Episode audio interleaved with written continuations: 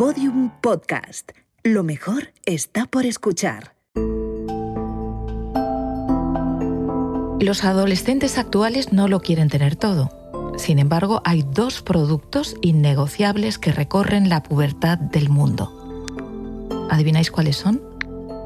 Ambos son funcionales y sin embargo, los jóvenes los eligen desde la emoción. Yo digo que lo que ha logrado es eh, convertirse en un icono. El iPhone lo que, lo que logra es en un espacio, o sea, estrategias del diseño, por ejemplo, la reducción, es una muy importante. Menos material, ¿tú sabes lo que ahorra el iPhone? De tener que llevar la cámara, la grabadora. Ahora podríamos hacer estar haciendo esto con un iPhone. Eh, eh, el, calendario, la, la libreta, o sea, por tanto, tiene todas esas ventajas y aparte, la interacción del ser humano, que aquí creo que apuntamos a un tema también muy importante, digamos, de, hacer afable el diseño al ser humano. El diseño no es para hacer negocio, es para dar servicio. Que después de, de negocio, perfecto, chapó, claro que sí, solo faltaría. Pero el iPhone sí que es el emblema de un objeto multifunción que reduce eh, mucha materia, que lo hace afable, que lo hace inteligible y por eso precisamente triunfa. Pero además de que el móvil reduzca el tamaño de todo lo que acarreamos a lo largo del día, y además de que nos haga la vida más fácil, ¿hay algo emocional en su diseño? Mariscal cree que la emoción no está en el objeto, sino en su uso. Solamente el, el tacto del dedo y que con la pantalla y cómo van apareciendo y, o, los dos dedos o deslizar eh, tienen una fuerza emocional potentísima. Patricia Urquiola está de acuerdo y aumenta la apuesta.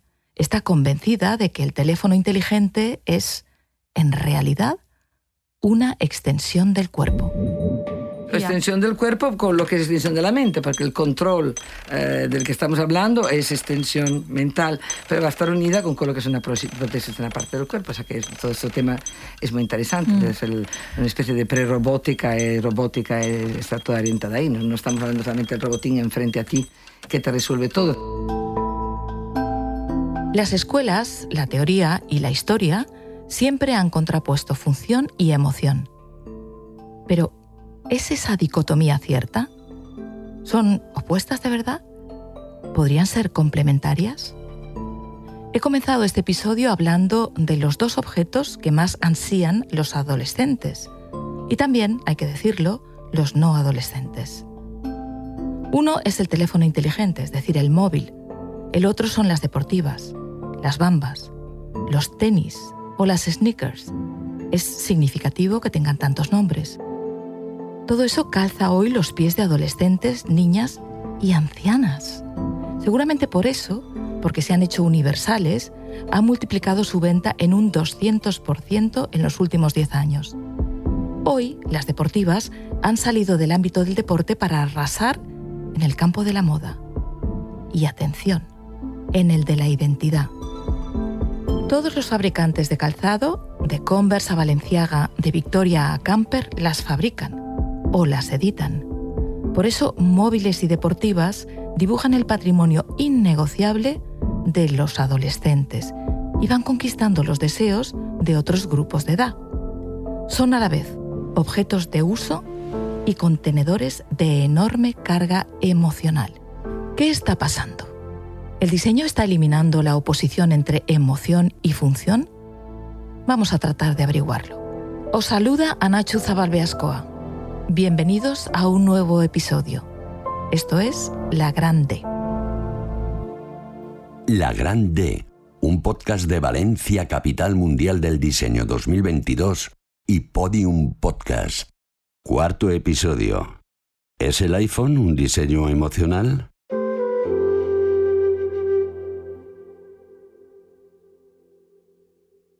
Va una pregunta para los mayores de 50. ¿Recordáis a Los Ángeles, las Ángelas, de Charlie? La investigadora rubia, Farrah Fawcett, calzaba zapatillas Nike, una marca entonces muy nueva con nombre de Victoria en griego. Eso quiere decir Nike, una figura con alas de la que derivó el símbolo de la marca. Fijaos bien, ese grafismo, que parece un gesto, es, en realidad, un ala. Las deportivas tienen más años que Los Ángeles de Charlie y que Nike. Las primeras zapatillas las lanzaron al mercado las empresas Converse y Keds a principios del siglo XX gracias a un invento del señor Goodyear, la suela de goma.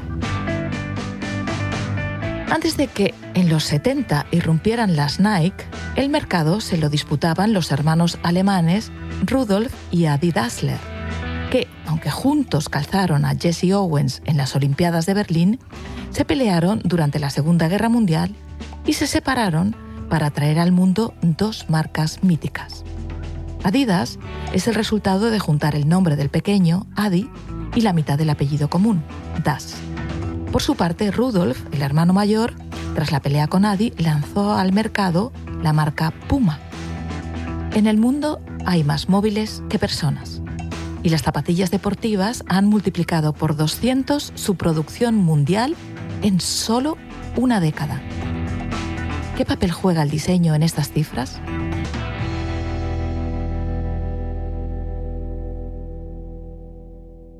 No sabemos si es porque los jóvenes lo exigen o porque los ancianos lo necesitan, pero el grupo de los mayores, los seniors, ha pedido que simplifiquen el uso de los teléfonos móviles y los hagan más intuitivos. También esos jubilados han elegido calzarse zapatos que les permitan caminar sin resbalar, sin llagarse y, si puede ser, sin cansarse. Los jóvenes quieren exactamente lo mismo, pero más barato, más rápido, más potente y, sobre todo, más personalizado.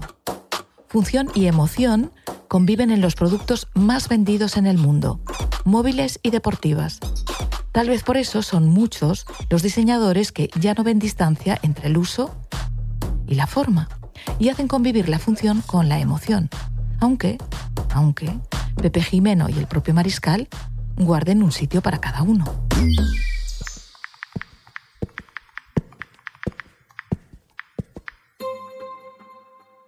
Eh, por ejemplo, un grafismo para señalética es un grafismo de información y un grafismo para una, eh, un, un envase de perfume es emoción. Yo considero siempre arte a partir de una experiencia personal que continuamente, eh, como cualquier persona, un artista está recibiendo inputs y, y, es una obra única y que normalmente tiene una distribución pues que son pues, galerías o museos y hay que tener una relación bastante de tú a tú con aquel objeto. Lo otro es que hay que solucionar un problema y tiene que pasar en principio por una industria y normalmente es un equipo y ese se va a distribuir luego, se va a producir, luego se tiene que comunicar y luego distribuirlo y alguien lo va a comprar y luego lo va a usar. Eh, claro, es un proceso que no tiene nada que ver y que además eh, normalmente es un, es un elemento que no es único, que será eh, hecho en serie, ¿no? No tiene nada que ver, pero sí que hay muchas cosas en común. Mariscal llegó al estudio de grabación de la cadena Ser en Barcelona calzando unas bambas viejas y un jersey rojo de lana con un zurcido. Ese remiendo lo singulariza. Pepe Jimeno vestía de oscuro, como un diseñador clásico, pero llevaba, como todos, en la mano un móvil, un teléfono inteligente que parece, como decía Patricia, una extensión de su cuerpo. Es innegable que el teléfono y las zapatillas son productos funcionales. Sin embargo, ¿qué revelan de ellos el iPhone de Jimeno y las bambas viejas de Mariscal. Patricia Orquiola explica las ventajas de la convivencia entre lo pragmático, antes llamado racional, y lo emocional, antes llamado expresivo. La expresión siempre tiene una cosa muy buena. La expresión, eh, cuando se escapa en un proyecto y es parte, por ejemplo, eh, al final la expresión es de gran ayuda eh, en muchas ocasiones a la función. Si nosotros viviéramos solamente tan fuertemente limitados a la función, puede que nos faltaría, nos faltaría muchos elementos para, como que para ampliar las capacidades de las funciones.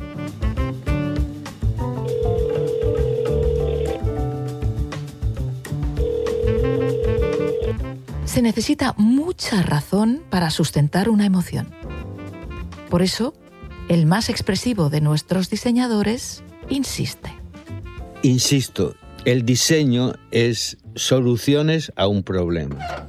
Tenemos que poner una serie de platos para comer y lo mejor sería una mesa. Vamos a buscar una altura, vamos a buscar una estructura, vamos a buscar un material que nos funcione, que sea agradable sentarse para cuántos, cómo la queremos plegable, eh, desplegable, eh, muy maciza, etcétera, etcétera. Entonces, ante ese problema y quién lo va a, solucionar o quién lo va a producir, o hay que hacer una, hay que hacer millones, hay que hacer muchas, etcétera, etcétera, hay toda una serie de condicionantes que se llama briefing y a partir de ahí mm, hay una persona o un equipo que empieza a hacer unas medidas, unos planos, dibujar encima de un papel y a partir de ahí se plantea con la gente que lo, en este caso un carpintero, por decir algo que se hace en madera, y qué limitaciones tiene o qué nuevas propuestas pone. Oye, me acaban de traer una madera fantástica que no pesa mucho o que es no sé qué, o podíamos hacer un acabado que así cuando el nene tire la sopa pues no se ensucia y no dejan manchas, o queremos una, una, mesa que parezca antigua y que esté llena de manchas y que parezca que haya carcoma, porque así le da un punto como ahora, por ejemplo, que hacía tiempo, ¿no? Que vamos a hacer un bar que parezca antiguo, ¿no? Y todo es, parece, todo se lo inventaron las tiendas de Disney, ¿no? Mariscal habla de una mesa funcional, pero atención a cómo la describe que sea agradable, de madera fantástica, porque así le da un punto, que parezca antigua. Mariscal propone solucionar problemas de diseño o comunicar con el diseño. A ver si Juli Capella, que es nuestro hombre enciclopedia, nos lo aclara. De hecho, la palabra diseño es muy reciente. En España es en los años 60, eh, con alguna entidad que empieza a usar la palabra, y después en los años 80, que es cuando se logra traspasar al público general y por eso empieza el cachondeo de estudias o diseñas, bla, bla, bla, etc. Eh, pero, ¿por qué es así? El diseño es el grafismo, le llamamos diseño gráfico, el diseño es la moda le llamamos diseño textil, pero también es diseño. Pero es que el interiorismo es el diseño de los interiores y la arquitectura es el diseño de los edificios. Y, y la ciudad es el diseño urbanístico.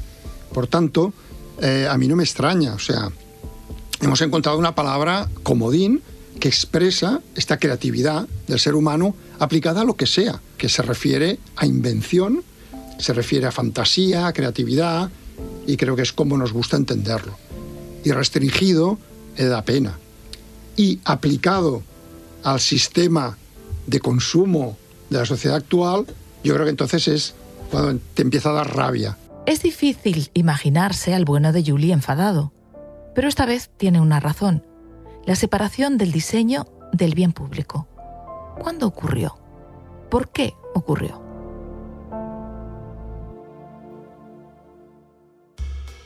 Hay un momento histórico en que se disocia este diseño, digamos, más positivo y más social y más humanista que es con el, con el triunfo del capitalismo en los años, en la posguerra, ¿no? O sea, años 50, 60, sobre todo en América, que empieza un poco antes, que es el styling. El styling es cuando un señor, por reducirlo, ¿eh? por simplificarlo, que se llama Raymond Loewy y Henry Dreyfus y en fin otros tantos, eh, dicen que cuando tú vas a una tienda, cuando vas a un supermercado, entre dos objetos de igual calidad, función y precio, coges el que más te gusta. Es decir, a igualdad de los otros conceptos que cualifican cualquier producto, eh, tú te lanzas de forma un poco impulsiva por este que te seduce. Por tanto, ¿qué hay que hacer? Hay que un poco engañar al, consumidor. Fíjate que no es usuario, el usuario es lo que queremos ser ahora, en, tú consumes, y un poco, ¿qué pasa? Que encuentran una disciplina que está en candeletas para hacer ese trabajo sucio, que es el diseñador este de decir, oye, me da igual lo que haya adentro. Tú haces una carcasa muy chula eh, que, digamos, seduzca a la gente y lo pille.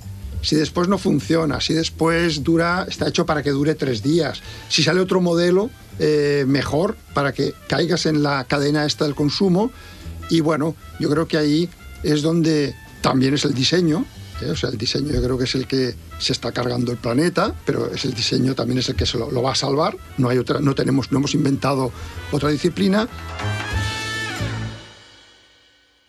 Hay que afrontarlo. El diseño es lo que ha hundido el planeta, pero, pero, es también lo que lo va a salvar.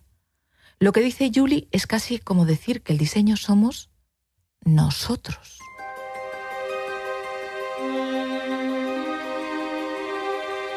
Julie asegura que hace ya tiempo que no se diseña por necesidad. El que dice que el invento es por necesidad mete la pata extraordinariamente. Casi siempre ha sido al revés, por gente, digamos, que vagaba o, que, o por eh, serendipia o por muchas otras cuestiones. Pero por necesidad te aseguro que no, porque las necesidades ya estaban satisfechas. O sea, sentarse, al primero que hace una silla ya está satisfecha. Entonces, ¿para qué hacer otra? ¿Para qué hacer entonces otra silla? Estamos en el ecuador de la grande y por fin hemos llegado al objeto más diseñado de la era moderna, la silla.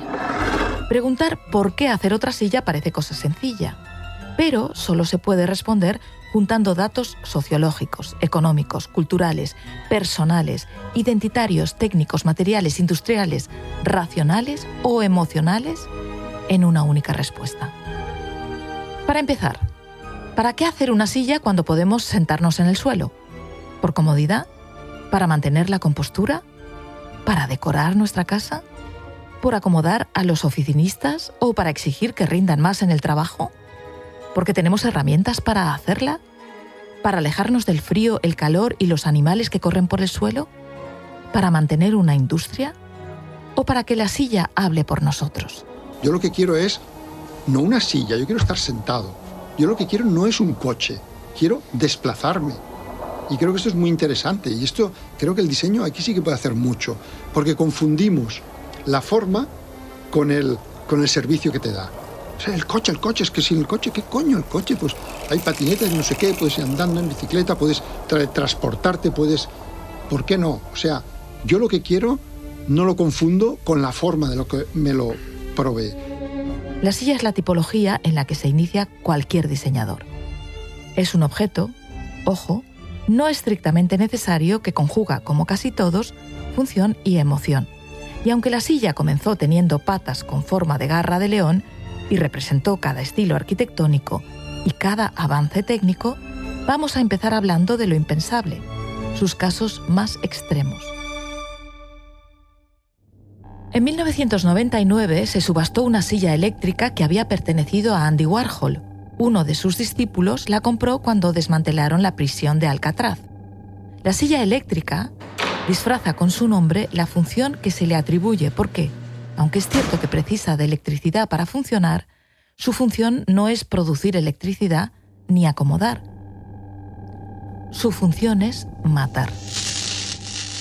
Fue un empleado del laboratorio de Thomas Alva Edison, Harold P. Brown, quien inventó la silla eléctrica no tanto para matar, como para, o por lo menos eso es lo que ha pasado en la historia, desacreditar la corriente alterna que defendía George Westinghouse frente a la continua que había desarrollado su jefe, el propio Edison. En 1889, la silla eléctrica se publicitó como más humana que la horca Y para demostrar cómo funcionaba, Brown viajó por varios estados achicharrando públicamente perros, gatos, vacas y hasta caballos. Se suponía que la muerte era indolora, pero allí olía a parrilla. William Kembler, el primer ejecutado, un hombre negro que confesó su crimen, no murió al instante. Aguantó la descarga de mil voltios y por eso le aplicaron una segunda de dos mil. Efectivamente olía a carne. También le salía humo de la cabeza. Lo estáis viendo. La silla, el asiento, es un concepto tan amplio que sirve, además de para sentarse, para matar. Pero, pero, también puede curar. Pensada para sentarse y reposar en ella, una silla puede moverse. Fue mucho antes de que los inventos le dieran la mano al diseño cuando, en 1595, el rey que levantó el Escorial, Felipe II, comenzó a utilizar un sillón con ruedas, una de las primeras sillas de ruedas de la historia. La usaba para lidiar con su gota y con su artrosis. Entre aquel artilugio y las actuales butacas que logran la autonomía de quien no puede caminar con un motor incorporado, media la silla que Harry Jennings ideó en 1932 para que un amigo suyo se pudiera mover. Muchas veces la biografía explica la historia, los inventos y el diseño. Como si no fuera suficientemente contradictorio matar o curar, la silla, pensada para descansar, se compra tanto para sentarse como para mirarse o mirarla.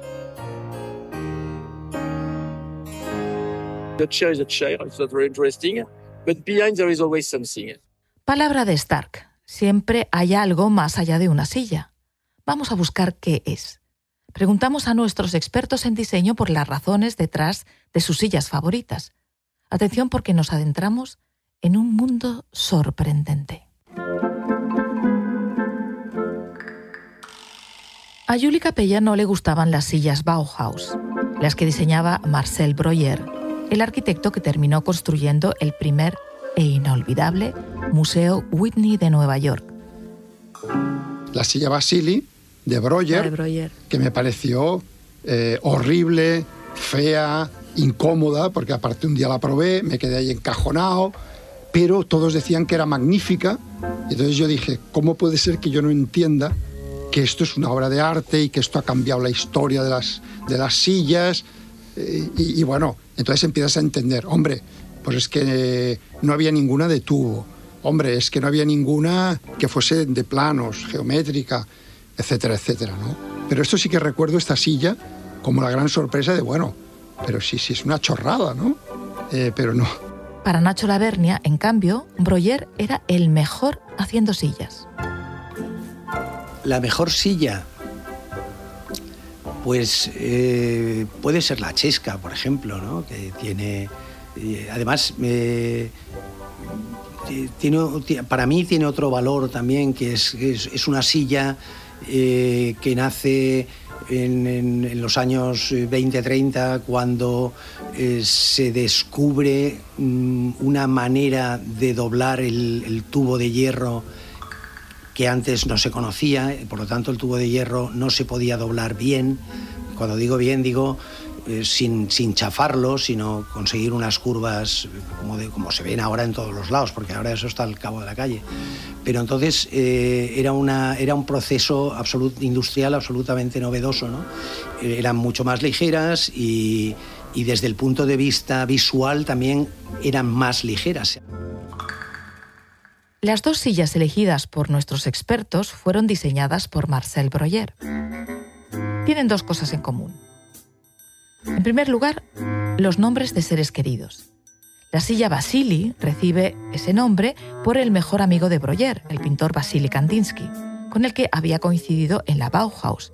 Ya sabéis, la escuela alemana que no distinguía entre arte, diseño y artesanía.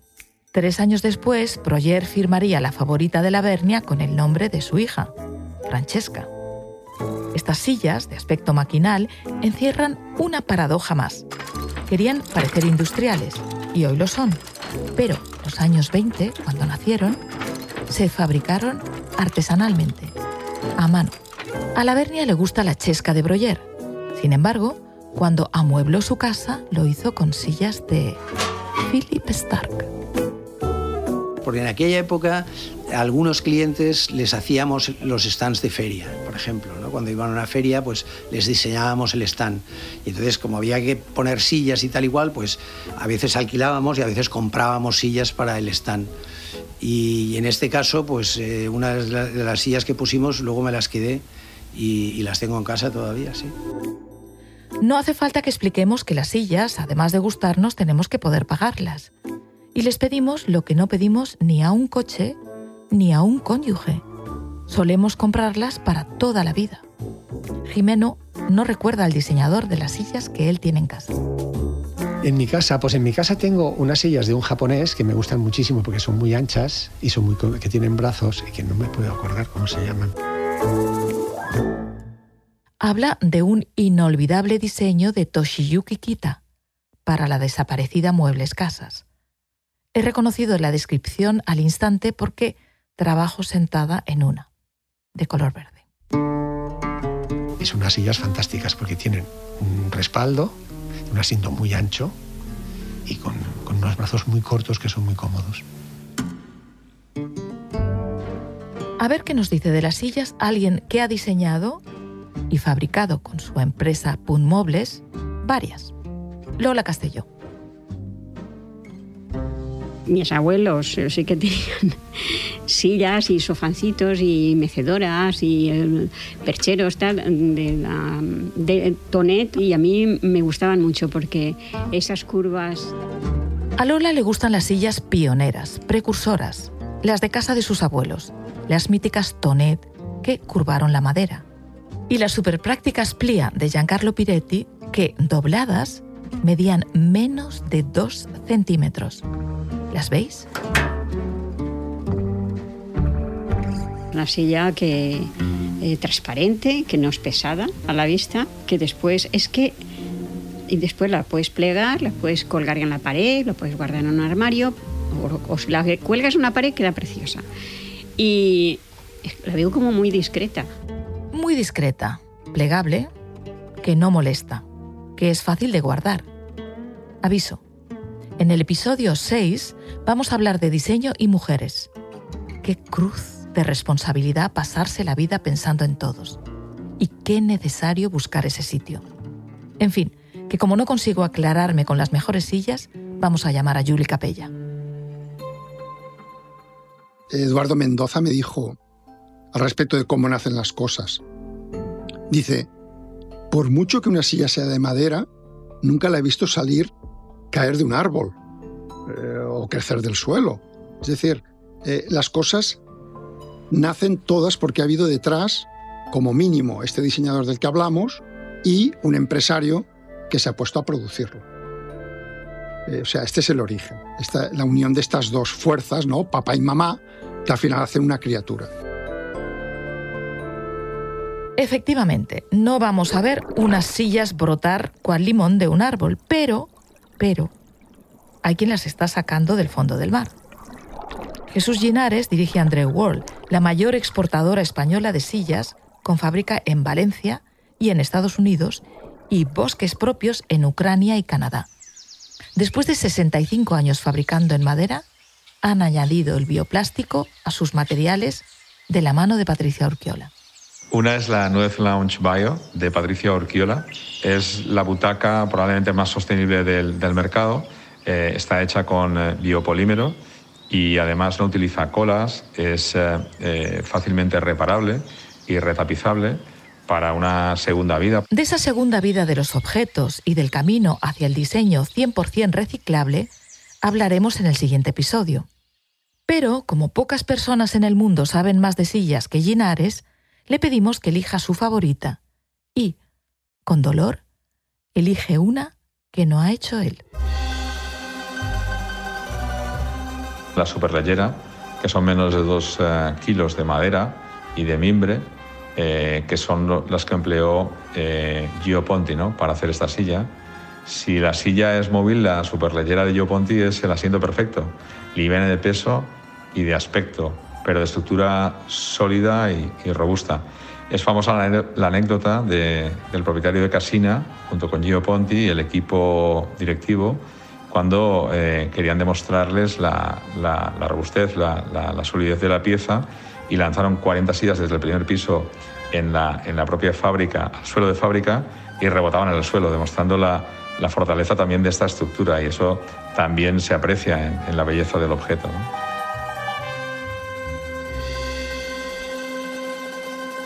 André World ganó el Premio Nacional de Diseño. También lo hizo Tony Arola.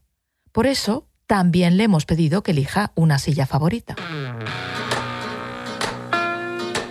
Llevo 25 años sentado en la Aluminium Group, la impecable silla de los IMSS. El uso de los materiales y la tensión de los tejidos la convierten en una joya por su ergonomía y belleza. Ergonomía y belleza. La silla número 7 de Jacobsen es la favorita de los arquitectos. Y no es para menos. Ocupa muy poco, queda muy ordenada, es apilable. Pero, confieso, yo, al igual que Tony Arola, como sentada en una silla plástica de los Sims. A este matrimonio de diseñadores lo tenemos que sentar presidiendo la mesa del podcast. Doy fe, si utilizamos una de sus sillas, no nos cansaremos nunca. Por eso voy a listar las razones para darles a los Sims la presidencia de la mesa del diseño. Los IMS construyeron su casa cerca de Santa Mónica, en California, en solo una semana. Y a pesar de ser como un mecano, era, es, un lugar de emociones, que hoy, previo pago, se visita. Los Ims no eran un matrimonio muy feliz. Hoy sabemos que Charles tuvo varias amantes mientras Ray dibujaba pajaritos y miraba para otro lado. Sin embargo, trabajaban juntos y disfrutaban inventando. Vendían felicidad.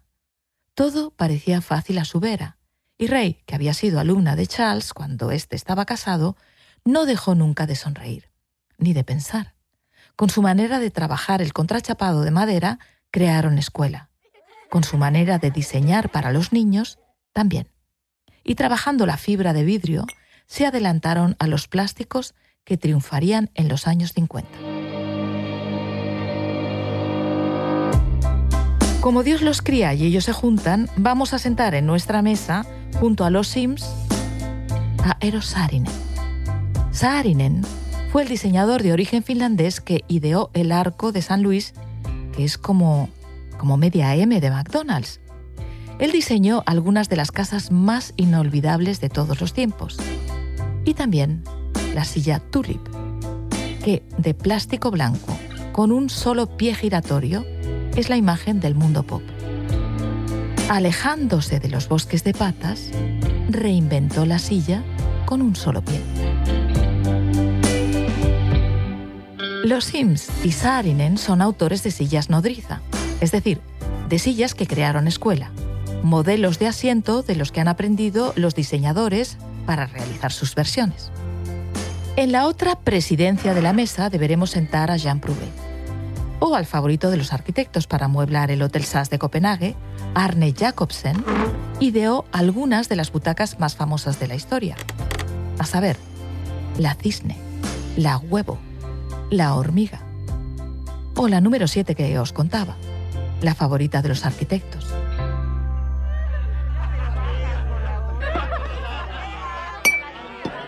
Ya tenemos la mesa del diseño casi lista para la gran cena. Con la presidencia elegida, en el centro, animando la charla, está Philip Stark. Los ha escuchado a todos, los ha hecho reír a todos y ha diseñado la silla Masters. Masters quiere decir maestros. Es el año 2010. Ha pasado más de medio siglo desde que los otros invitados firmaran sus diseños. ¿Y adivináis a quién ha fundido Stark en un solo asiento? Pues sí, el francés ha mezclado la silueta de las que para él son las butacas de sus maestros. Está efectivamente la Tulip de Saarinen, la Plastic de los Sims y las siete de Jacobsen, Tres en uno. Stark se ha pasado la vida jugando a la ruleta del diseño. When I shall die, which will now arrive, uh, I don't trust in God, but we can imagine. Uh, ya veis que Philip Stark es tan listo que no se engaña. Piensa que cuando llegue al cielo, Dios le preguntará, ¿esto es todo lo que has hecho? ¿Sillas? Ha hecho mucho más. Ha diseñado televisores, barcos, cepillos de dientes, edificios, hasta hoteles. Pero es capaz de reconocer y de digerir y aprovechar la lección de sus maestros. Y es que en el mundo del diseño, enseñanza y biografía ocupan el mismo planeta. El mejor diseño tiene una capacidad cercana a la naturaleza para inventar y reinventar. El peor, que a veces es el más vendido, nos ha llevado a producir no ya injustamente, que también, nos ha llevado a consumir más de lo que el planeta puede soportar. Julie Capella está convencido de que será el diseño lo que nos salve. ¿Queréis saber cómo? En el próximo episodio de La Grande os contaremos algo urgente. Diseño y sostenibilidad. Urge apostar por un diseño para salvar al mundo. Os espero. Soy Ana Zabal Beascoa. Esto es La Grande. Gracias por escuchar. La Grande, un podcast de Valencia, capital mundial del diseño 2022, producido por Podium Podcast. Escrito y narrado por Anachu Zabalbeascoa. Dirección Eugenio Viñas. Editora jefa Ana Rivera. Diseño sonoro Dani Gutiérrez. Música original Telmo Rodríguez. Diseño gráfico Aarón Feli y Agencia Player.